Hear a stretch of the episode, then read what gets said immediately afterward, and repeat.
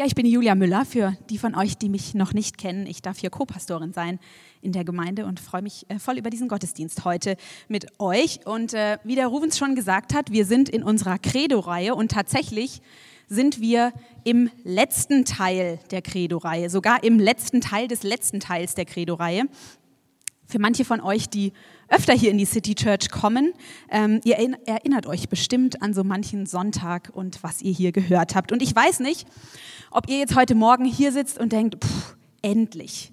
Äh, wurde aber auch mal Zeit, dass das jetzt ein Ende hat. Wir haben uns echt viele Sonntage mit dem Glaubensbekenntnis beschäftigt. Oder ob du sagst, boah, nee, das war echt cool. Und ich habe noch mal viel gelernt und mir ist so manches deutlicher geworden. Oder auch so manches noch mal klarer geworden über den Glauben oder über diesen Gott und das Leben mit ihm.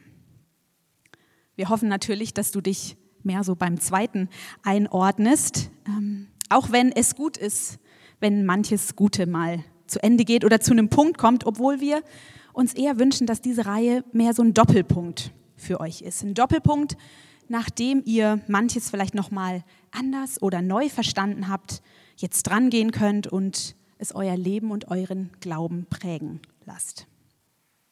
Und ähm, wenn du heute das erste Mal da bist, oder auch nur einzelne Predigten aus dieser Reihe gehört hast, ähm, ist das überhaupt gar kein Problem. Erstens kannst du alles, ich weiß nicht, wie viele zehn oder zwölf Predigten von dieser Reihe es gab, kannst du alles in unsere, auf unserer Homepage nachhören, www.citychurch-ulm.de. Aber äh, ich bin davon überzeugt, auch jede Predigt bei uns kann man einzeln ganz super verstehen und du kannst dich einfach ganz entspannt zurücklehnen und äh, schauen und mitnehmen, was dich heute anspricht. Und gerade wenn du hier bist und sagst, ich weiß gar nicht, ob ich das glaube, was in diesem Glaubensbekenntnis steht, oder vielleicht sagst du sogar, ich weiß, dass ich es nicht glaube, dann hörst dir einfach mal an, was wir hier so glauben. Ich finde es cool, dass du dich auf den Weg gemacht hast, hier einfach mal reinzuschnuppern, mitgeschleppt wurdest vielleicht. Lass dich auf jeden Fall dafür nachher auf einen Kaffee hinten einladen. Wir binden heute also den Credo-Sack erstmal zu, so predigtrein technisch. Und äh, wenn man so anschaut, was wir vorher alles gesprochen haben, äh, ihr erinnert euch sicher an unsere Flyer, ähm, die Flyer der Credo-Reihe. Wir hatten den Vater, wir hatten den Sohn, wir hatten den Heiligen Geist. Letzte Woche ging es um die Kirche. Und dann scheint dieser Abschlussteil, den wir heute behandeln, ein bisschen wie so ein PS in dem Brief, was man noch so hinterher schickt. PS, ach ja, was ich noch sagen wollte und vielleicht fast vergessen hätte. PS, vergesst halt das auch nicht noch. Vergebung der Sünden, Auferstehung der Toten und das ewige Leben. Das ist heute unser Thema, die letzten Punkte vom Glaubensbekenntnis. Ich glaube an Vergebung der Sünden, Auferstehung der Toten und das ewige Leben.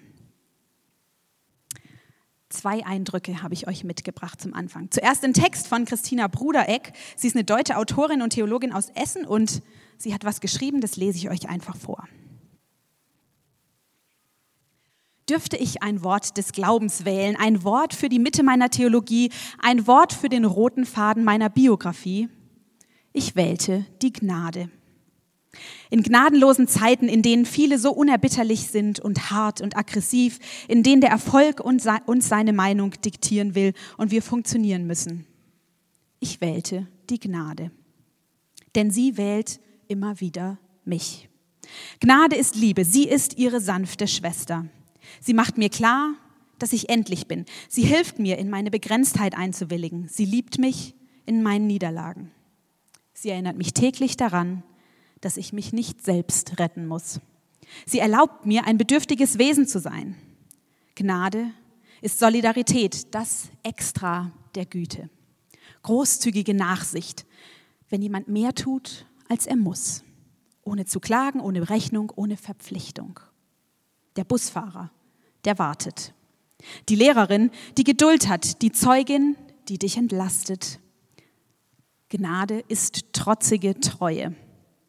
Gnade hat das Zeug zur Anarchie. Sie bezweifelt für uns alle Mächte und Gewalten, die sich als wichtig aufspielen und als lebensnotwendig. Sie weckt unsere Skepsis gegenüber allen, die uns versprechen, uns zu retten. Menschen, Methoden, Gruppen. Die Gnade schenkt uns den Zweifel gegenüber allen Größen, die Gottes Güte ersetzen oder ergänzen wollen. Sie ist deshalb herrschaftskritisch. Sie ist deshalb ungesetzlich, von krimineller Kühnheit. Gnade ist eine sympathische Begleiterin. Sie ist sonntäglich und alltagstauglich. Sie geht mit mir in den Montag, sie hat am Freitag noch Energie und sie vergewissert sich am Sonntag. Denn wenn wir zusammenkommen, um Gottesdienst zu feiern, dann nicht, weil wir perfekt sind, sondern wir kommen mit unseren Brüchen, unseren Verletzungen, unserer Verzweiflung, mit unserer Schuld, mit unserem Unglauben, unserer Sehnsucht. Du bist unpünktlich? Kein Problem. Du hast keine Eintrittskarte?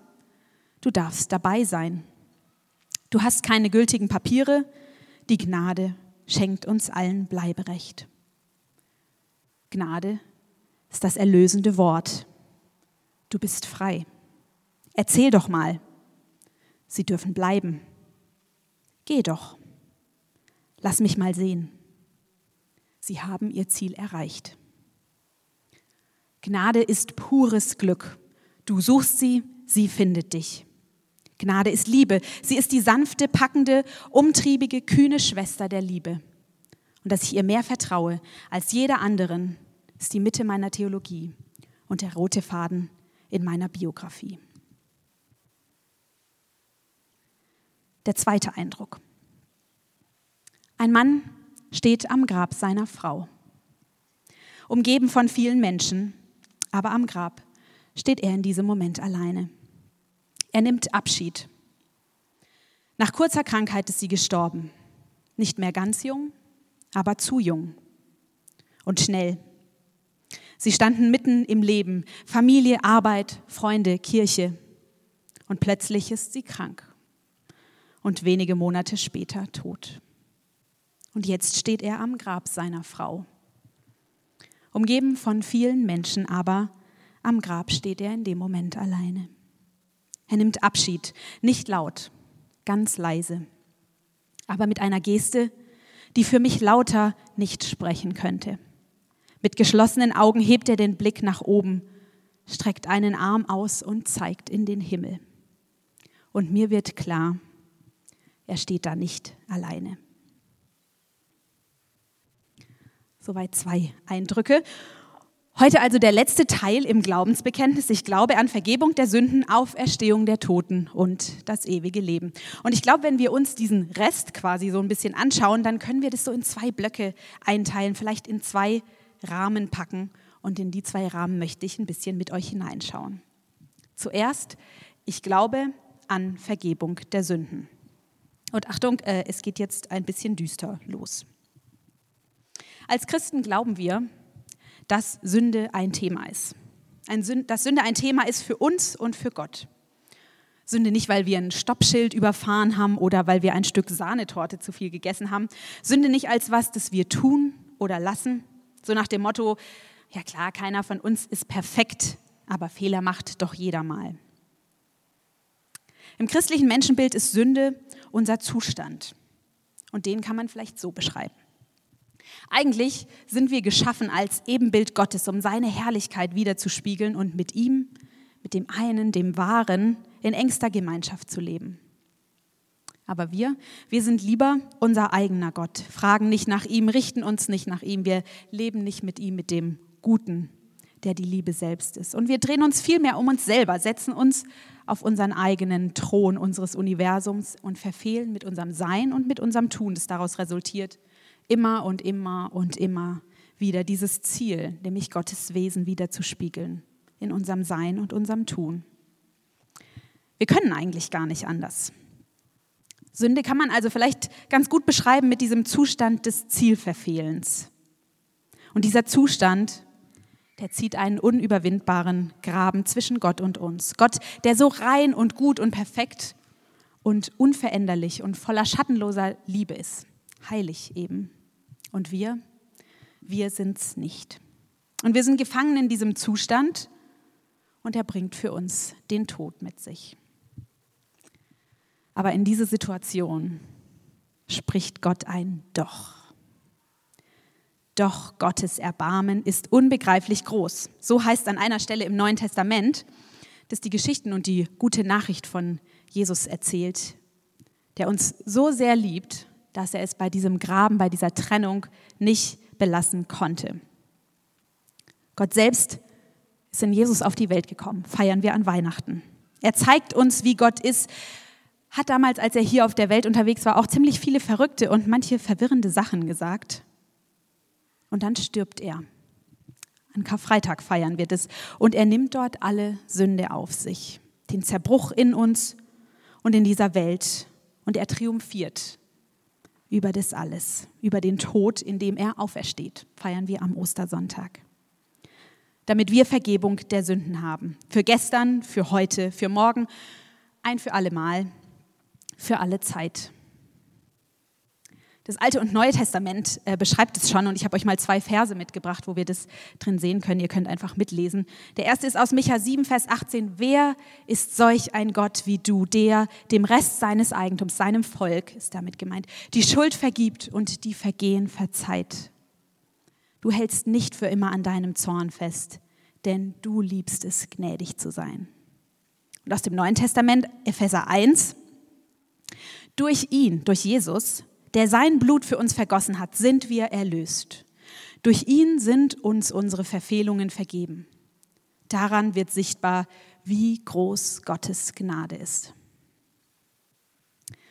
Diese zwei Verse aus dem Alten und aus dem Neuen Testament, die machen ganz deutlich, was Luther später dann auch in der Reformation mit seinem kurzen Satz Sola Gratia formuliert hat. Sola Gratia, allein aus Gnade, hat er das genannt. Gott lässt uns nicht in diesem Zustand getrennt von ihm. Er kommt und rettet uns. Sola gratia, allein aus Gnade. Er kommt und rettet uns nicht, weil er muss, sondern weil er will. Allein durch Gnade. Dass Menschen an Gott glauben und Anteil bekommen an seinem Reich, das ist ein einziges Geschenk Gottes. Luther schreibt in seinem kleinen Katechismus, seinem Lehrbuch zum christlichen Glauben, Gott nimmt Menschen an aus lauter väterlicher, göttlicher Güte und Barmherzigkeit, ohne all meinen Verdienst und Würdigkeit.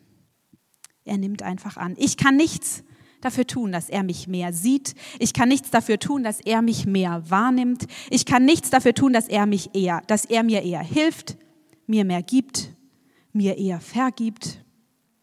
Ich kann nichts tun, dass er mich mehr liebt. Und ich kann nichts dafür tun, dass er mich weniger liebt. Ich und auch du, wir können nur dastehen und unsere Hände, unser Herz, unser Leben aufmachen für diese Gnade, für seine Gnade. Und ich glaube, in Gottes Geschichte ist Gnade ein roter Faden, der sich durchzieht. Gnade ein roter Faden, der sich durchzieht. Vergebung der Sünden. Wenn wir daran glauben, glauben wir an einen gnädigen Gott. Wir brauchen uns Gottes Vergebung und seine Hilfe und seine Liebe nicht zu verdienen. Er schenkt sie uns einfach, kostenlos und frei, immer wieder und absolut verschwenderisch. Und für mich ist es immer wieder schwer zu glauben und darin zu leben, diesen roten Gnadenfaden zu meinem roten Faden zu machen. Ich weiß nicht, wie es euch da geht. Eine Geschichte eines Vaters, die beschäftigt mich da schon lange oder geht schon lange mir nach. Dieser Mann hat erzählt, er ist ein Vater von drei Kindern und er schickt eines Abends seine zwei Jungs, äh, die zwei Ältesten, zum Zähneputzen nach oben. Und als er kurz danach äh, hochgeht, um sie dann ins Bett zu bringen, findet er sie im Badezimmer und der Größere sitzt auf dem Waschtisch, wo so die Waschbecken eingelassen sind, mit seinem Zahnputzbecher und schüttet Wasserbecher um Wasserbecher um Wasserbecher über den Kopf seines Bruders. Und so viel Wasser steht schon im Badezimmer. Und der Papa, der so eine Szene natürlich überhaupt nicht erwartet hat, und er beschreibt sich auch als ein bisschen impulsiver und sehr emotionaler Mensch äh, in solchen Situationen. Er sagt, er hat seine Jungs nur angestarrt und gefragt, warum? Immer wieder, warum? Was, was machst du denn da? Warum? Und sein großer Sohn, der da auf dem Waschtisch sitzt, schaut ihn nur an, zieht so die Schultern nach oben, so nach dem Motto, keine Ahnung, weil ich fünf bin. Ich glaube, das Drama war dann doch nicht so groß und sie haben die Überschwemmung wieder in den Griff gekriegt. Aber er hat selber gesagt, dass ihm diese Situation noch nachgegangen ist, ähm, weil ihm deutlich wurde, dass er oft so denkt, dass Gott genauso auf sein Leben schaut. So mit diesem Blick, warum? Warum immer wieder? Warum machst du das? Warum? Und wie er wie nur verunsichert zurückschaut und sagt, Schultern hochgezogen, so nach dem Motto, keine Ahnung, weil ich 35 bin. Und mir geht dieses Erlebnis, diese Geschichte, die er erzählt hat, dieses Bild jetzt echt auch schon eine Weile nach und begleitet mich. Und ich erinnere mich immer wieder dran, weil ich oft so denke. Weil ich immer wieder so denke, ich muss doch was für Gott tun, mich richtig verhalten, mich an Dinge halten, damit Gott mich gut findet, damit er mich liebt, damit ich von ihm angenommen bin, Vergebung bekommen kann, damit wir letztendlich eine Beziehung haben können. Wie denkst du, schaut Gott auf dich und auf dein Leben? Wie ist sein, sein Blick auf dich? Wo glaubst du, dass Gott dir in dieser einen Sache ja eh nicht vergeben kann? Weil du dich zu wenig verändert hast oder zu wenig angestrengt hast, deiner Meinung nach, wie du es anders weitermachen kannst, wie du anders weitermachen kannst. Wo glaubst du, dass Gott dir da eh nicht helfen wird, weil du zum Beispiel denkst, dass du anderen in letzter Zeit selber zu wenig geholfen hast? Wo glaubst du, dass Gott dich eh nicht so im Blick hat, geschweige denn etwas mit dir zu tun haben will, weil du ja schon viel zu lange nicht in der Kirche warst? Wo glaubst du, dass Gott dich ja eh nicht mögen oder annehmen kann, weil du Punkt, Punkt, Punkt. Aber Gott denkt da ganz anders. Gottes Devise ist Gnade. Einfach geschenkt. Nicht Leistung, sondern Gnade. Punkt. Wahrscheinlich sogar Ausrufezeichen. Einfach geschenkt. Gnade ist ein roter Faden, der sich durch Gottes Geschichte zieht, weil Gott einfach so ist. In welcher Situation, in welchem Bereich deines Lebens darf ich dich heute an diese Gnade erinnern? Dass mit Gott in deinem Leben Gnade auch der Faden ist, der sich durch dein Leben ziehen kann. Dass du Gottes Vergebung, seine Liebe, seine Hilfe einfach nur empfangen kannst. Ich glaube, das können wir entdecken in diesem, ich glaube an Vergebung der Sünden. Wir glauben an Gnade. Zweiter Rahmen. Bisher ging es im Glaubensbekenntnis viel um Gottes Wesen, wer er ist und wie er ist und was mit Jesus alles passiert ist. Und die letzten beiden Aspekte des Glaubensbekenntnisses handeln jetzt eher davon, was uns noch erwartet, was wir als Menschen, ja, auf was wir noch warten, was wir glauben, was mit uns mal passieren wird nach unserem Leben hier nach dem Tod. Der letzte Satz ist, ich glaube an die Auferstehung der Toten und das ewige Leben. Und auch dazu lesen wir mal aus dem Neuen Testament aus 1. Korinther 15. Ihr könnt mitlesen. Christus ist von den Toten auferstanden. Er ist der Erste, den Gott auferweckt hat und seine Auferstehung gibt uns die Gewähr, dass auch die, die im Glauben an ihn gestorben sind, auferstehen werden. Der Tod kam durch einen Menschen in die Welt, entsprechend kommt es nun auch durch einen Menschen zur Auferstehung der Toten. Genauso wie wir alle sterben müssen, weil wir von Adam abstammen, werden wir alle lebendig gemacht werden, weil wir zu Christus gehören. Aber das geschieht nach der von Gott festgelegten Ordnung. Zuerst ist Christus auferstanden, als nächstes werden, wenn er wiederkommt, die auferstehen, die zu ihm gehören. Wir glauben, dass Jesus wiederkommt. Wenn ihr dazu noch mehr hören wollt, äh, haben wir im April eine super Predigt vom Stefan gehabt, äh, der da ganz viel Gutes dazu erzählt, könnt ihr euch äh, auch ganz ausführlich anhören.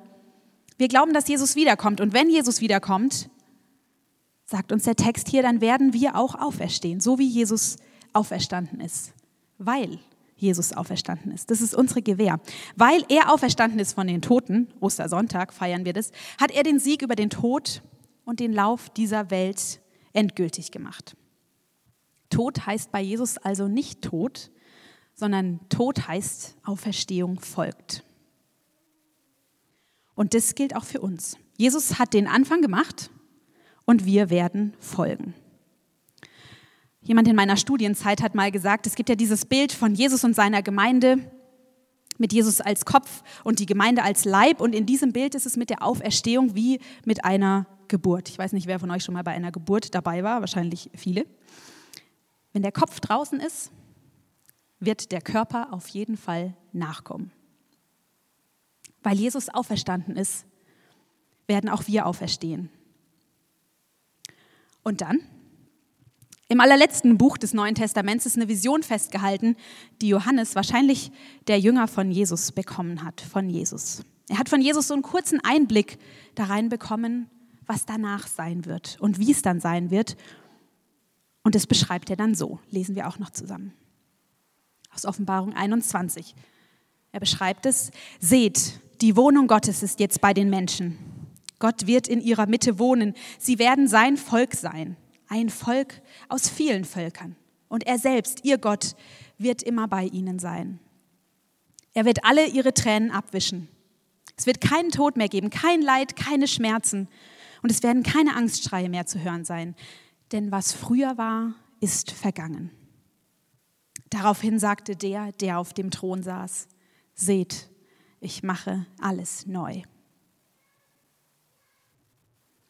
Was Gott von Anfang an wollte, wird dann in Ewigkeit so sein. Er wird in unserer Mitte wohnen, sichtbar, untrennbar, ohne Tod, Angst, Leid, Schmerz, Tränen. Wir als sein Volk. Und alles ist neu. Und alles ist gut. Shalom, dieser vollkommene Friede mit Gott, mit mir selbst, mit anderen. Ich glaube, das wird ein großes Endlich. Endlich ist es so. Und wenn ähm, ja, ich merke, ich kann mir das oft, äh, diesen Zustand zwar schwer vorstellen mit meiner Weltperspektive, aber was für eine Hoffnung ist es.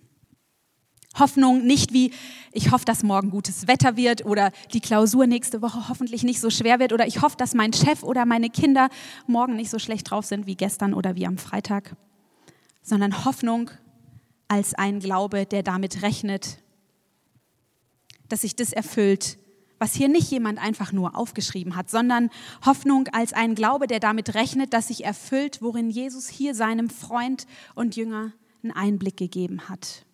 Hoffnung, dass der ewige Gott seine Geschichte zu Ende schreiben wird und das, was er von Anfang an wollte, nämlich mit seinen Menschen gemeinsam, mit uns gemeinsam und unzertrennlich leben in diesem Shalom, diesem Frieden, dass er dafür sorgen wird.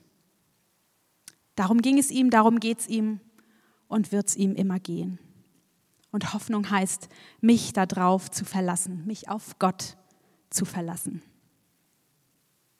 Mich auf Gott zu verlassen heißt, mich zu verlassen.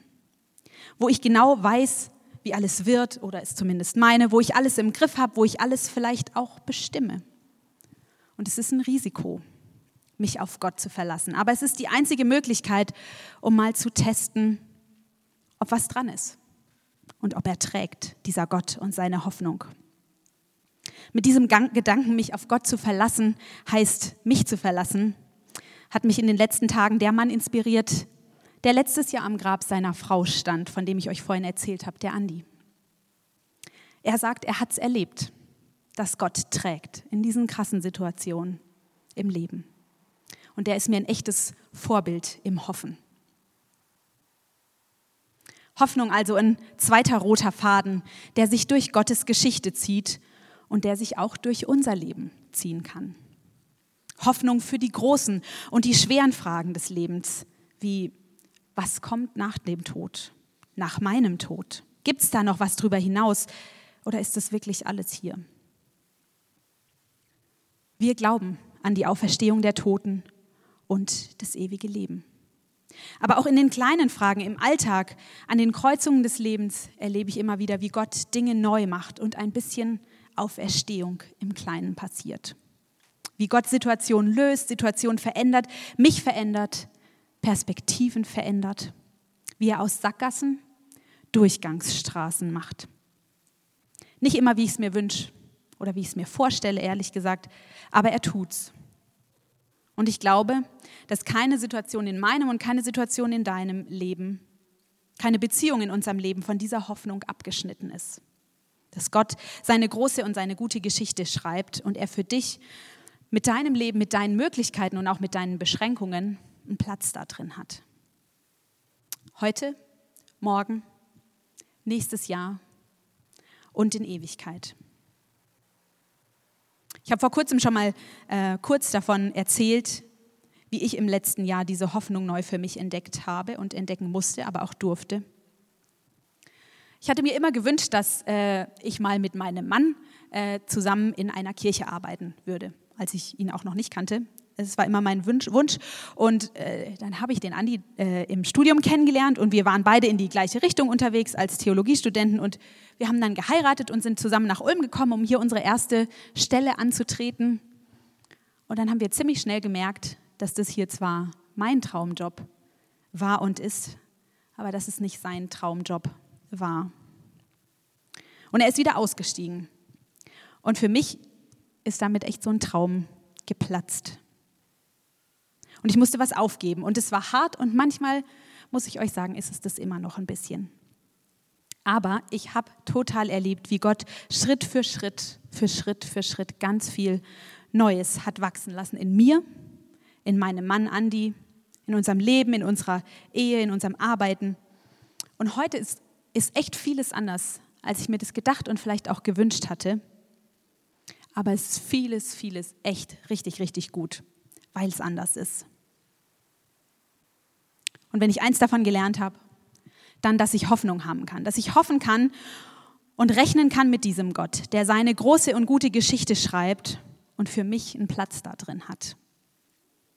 Gott hat in diesem Bereich in meinem Leben echt seinen roten Hoffnungsfaden zu einem roten Faden in meinem Leben gemacht. Und ich brauche das immer wieder im Kleinen und Großen. Ich bin da nämlich ganz schön vergesslich, vielleicht kennst du das auch. Aber ich glaube, Gott lädt dich ein, diesen roten Hoffnungsfaden zu einem roten Faden in deinem Leben zu machen. Wo brauchst du heute diese Erinnerung an diesen roten Hoffnungsfaden? In deinem Alltag, in deiner Familie, mit deinem Partner, mit deinen Kids, mit deinen Mitbewohnern, in deinem Job, mit deinen Aufgaben, in deinem Studium, mit deinen Kollegen, mit deinem Chef oder in den existenzielleren Fragen des Lebens, vielleicht tatsächlich, was kommt nach dem Tod, was kommt nach meinem Tod oder auch, gibt es hier einen Platz für mich? Steckst du gerade in einer Situation, wo du dich fragst, wie soll alles werden? Und kannst dort eine Portion Mut zu neuer Hoffnung gebrauchen. Mut, dich auf Gott zu verlassen. Wenn wir sagen, wir glauben an die Auferstehung der Toten und das ewige Leben, wir glauben an Hoffnung. Im Glaubensbekenntnis sehen wir hier in diesen letzten zwei oder drei Punkten, glaube ich, eben zwei fette rote Fäden. Nicht einfach nur ein PS, was ihr nicht vergessen solltet, sondern zwei dicke Fäden, die sich, glaube ich, durch Gottes Geschichte ziehen und die sich auch durch unsere Geschichte und durch unser Leben ziehen können. Gnade und Hoffnung. Ich glaube, die wirst du immer wieder entdecken, wenn du das Glaubensbekenntnis nochmal durchgehst, wenn du die Bibel liest und Gottes Geschichte nachforschst. Und ich wünsche dir, dass du sie auf deinem Weg mit Gott auch immer wieder entdeckst und dir zu eigen machen kannst. Und ich bin überzeugt, dass Gott sich das auch für dich wünscht und mit dir wünscht. Dass seine Gnade und seine Hoffnung rote Fäden in deinem Leben sind oder werden oder immer mehr werden. Manchmal brauche ich jemand, der mich daran erinnert und der mir das zuspricht. Unsere Kleingruppen, unsere Mini-Churches zum Beispiel, sind, glaube ich, dafür ein richtig, richtig super Ort. Und du kannst mich gerne ansprechen, wenn du so einen Ort suchst, wo du unter der Woche nochmal mit anderen Menschen, die auch mit Gott unterwegs sind, nochmal tiefer gehen möchtest, persönlicher werden möchtest, wo du gemeinsam diesem Gott und seinen roten Fäden auch für dein Leben nachgehen möchtest. Und manchmal braucht es Gebet, dass jemand für mich betet, dass, ich, dass, das, dass das tiefer sackt, dass ich diese roten Fäden wirklich in mein Leben aufnehmen kann, immer wieder und immer mehr. Und wir beten hier in der City Church, weil wir mit Gottes Kraft und mit seinem Handeln rechnen. Und wenn du glaubst, dass das genau das Richtige wäre, dass jemand für dich betet, dann liegen auf den Plätzen, ihr habt sie, denke ich, schon gesehen, Gebetskarten. Und dann könnt ihr das da draufschreiben, für was ihr gerne hättet, dass jemand für euch betet. Für Situationen in eurem Leben oder für diese roten Fäden. Und dann könnt ihr die später abgeben. Da hinten stellen wir die Gebetsbox auf und dann wird unser Gebetsteam in den nächsten Wochen regelmäßig für euch beten. Und ihr könnt gespannt sein und erwarten, was Gott da vielleicht in eurem Leben tut. Manchmal reicht auch eine kurze Erinnerung, ein Moment, wo ich mich daran erinnere, an diese roten Fäden, Gnade und Hoffnung. Für mich allein zu Hause, du für dich allein oder wenn wir unterwegs sind oder heute an diesem Sonntagmorgen. Und Zeit für so eine Erinnerung wollen wir uns jetzt nehmen. Ihr habt alle das Glaubensbekenntnis auf euren auf eurem Platz gefunden, als ihr reingekommen seid. Das solltet ihr jetzt mal wieder rausholen, wenn ihr es weggesteckt oder weggelegt habt. Wenn ihr noch keins habt, hier vorne hat es noch ein paar. Wir nehmen uns jetzt einen Moment der Stille. Wir werden ein bisschen Musik dazu bekommen. Und in diesem Moment der Stille kannst du dieses Glaubensbekenntnis nochmal für dich durchgehen. Du kannst Revue passieren lassen, was du vielleicht in den letzten Wochen so gehört oder gelernt hast. Was, wo dir die Augen geöffnet wurden, wo dich was bewegt hat, wo dich was begeistert hat, belebt hat. Vielleicht, wo du auch noch Fragen hast. Du kannst nochmal Revue passieren lassen, was du gerade gehört hast über diese roten Fäden. Wo dir die Augen geöffnet wurden, wo dich was bewegt hat, begeistert, belebt hat, wo du noch Fragen hast. Und wenn du möchtest, komm darüber doch kurz ins Gespräch mit Gott. Und an deinem Glaubensbekenntnis hängt ein kleiner roter Faden. Als Erinnerung an diesen roten Faden der Gnade und der Hoffnung, der sich mit Gott an deiner Seite durch dein Leben ziehen darf. Vielleicht möchtest du auch dadurch mit, darüber mit Gott ins Gespräch kommen. Was die großen Fragen deines Lebens angeht, die Vergebung der Sünden, das ewige Leben oder über eine alltägliche Situation, in der du neu seine Gnade und seine Hoffnung zu deiner machen willst. Das ist jetzt deine Zeit mit Gott. Probier es doch einfach mal aus, so als ob Gott neben dir sitzt. Zum Abschluss dieser Zeit werde ich wieder nach vorne kommen und äh, ich lade euch dann ein, mit mir aufzustehen und wenn ihr das möchtet, dieses Glaubensbekenntnis nochmal mit mir zu sprechen und unseren Glauben zu bekennen.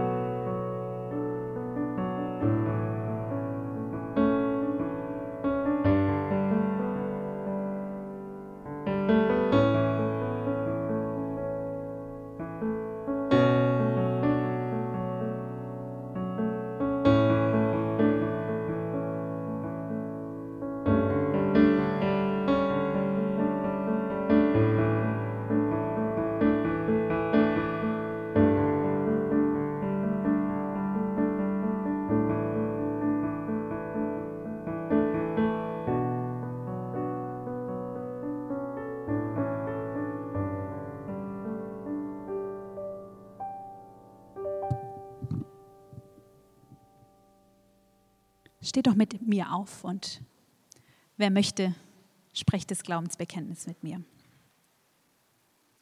Ich glaube an Gott, den Vater, den Allmächtigen, den Schöpfer des Himmels und der Erde und an Jesus Christus, seinen eingeborenen Sohn, unseren Herrn, empfangen durch den Heiligen Geist, geboren von der Jungfrau Maria, gelitten unter Pontius Pilatus, gekreuzigt, gestorben und begraben, hinabgestiegen in das Reich des Todes, am dritten Tage auferstanden von den Toten, aufgefahren in den Himmel.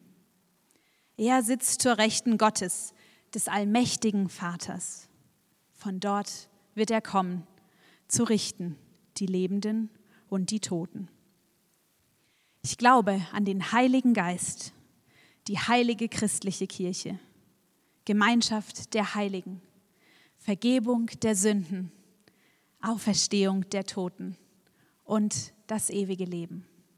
Amen.